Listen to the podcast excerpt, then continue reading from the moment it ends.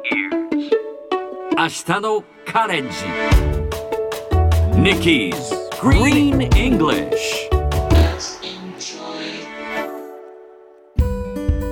Hi everyone! ここからは地球環境に関する最新のトピックスからすぐに使える英語フレーズを学んでいく Nikki's Green English の時間ですそれでは早速今日のトピックを Check it out! まるで兄弟喧嘩をしているのを隣で盗み聞きしているような気分だった。これはナショナルジオグラフィックが伝えたもの。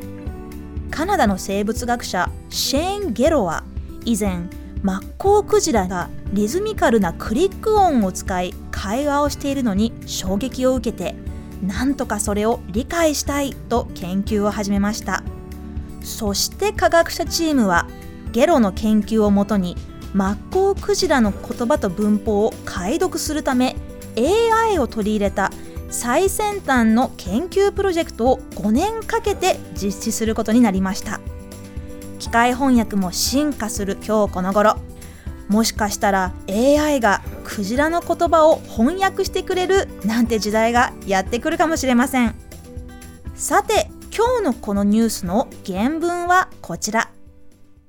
He felt as if he were eavesdropping on brothers wrestling in their room 今日はここから as if をピックアップします as if スペルは as そこに if をつけて as if まるで何々のようにという意味です例えば彼はまるで子供のようにしゃべるという時は He talks as if he were a kid.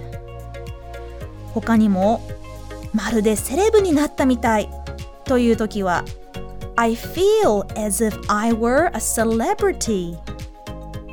後ろに来る動詞をよく見ると were 過去の複数形であることがわかります。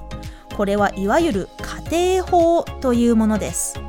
実際とは違う仮定の話をする時の英語のルールです。ただし実際にネイティブがみんなこれを守っているわけではありません。日常会話で He talks as if he is a kid となることも珍しくありません。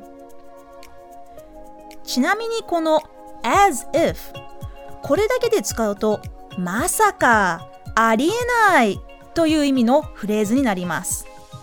映画や海外ドラマによく出てくるのでぜひチェックしてみてください。それではみんなで言ってみましょう。Repeat after Nikki 彼はまるで子供のようにしゃべる。He talks as if he were a kid Fabulous!